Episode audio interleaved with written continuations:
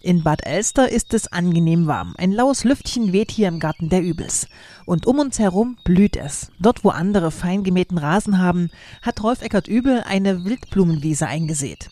Und auch die Beete sind üppig bewachsen. Grünkohl habe ich gemacht, Stangenbohnen, ja, Pflücksalat ernte ich ja schon die ganze Zeit. Der wächst ja noch wie Unkraut.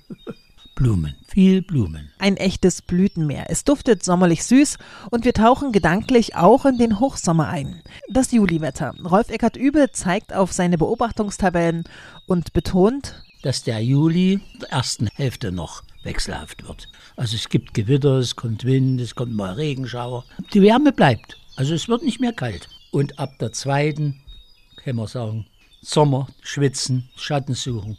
Aber wir haben in Sachsen einen großen Vorteil. Bei uns kühlt es nachts immer noch ein bisschen ab. Rolf Eckert Übel blättert weiter in seinen Tabellen. Für uns beobachtet er seit diesem Jahr ja das Wetter auch in der Lausitz, der Leipziger Tieflandsbucht, des Erzgebirges und eben des Vogtlands. Es ist ein kleines bisschen anders.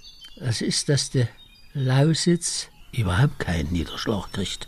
Erzgebirge hat Niederschlag, die Leipziger Tieflandsbucht hat auch keinen Niederschlag aus Vogtland. Wir kriegen ein bisschen Niederschlag und die anderen haben schon ein bisschen eine Arschkarte. Also die müssen schon aufpassen. Ne? Mit dem Wasser in den Kleingärten haushalten.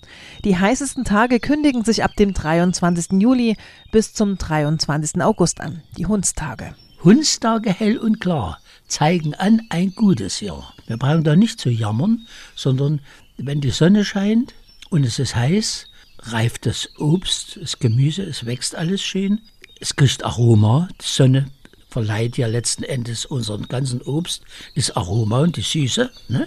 Schmunzelt mich unser Wetterbauer, eben ein Hobbygärtner an. Ein echter Sommermensch.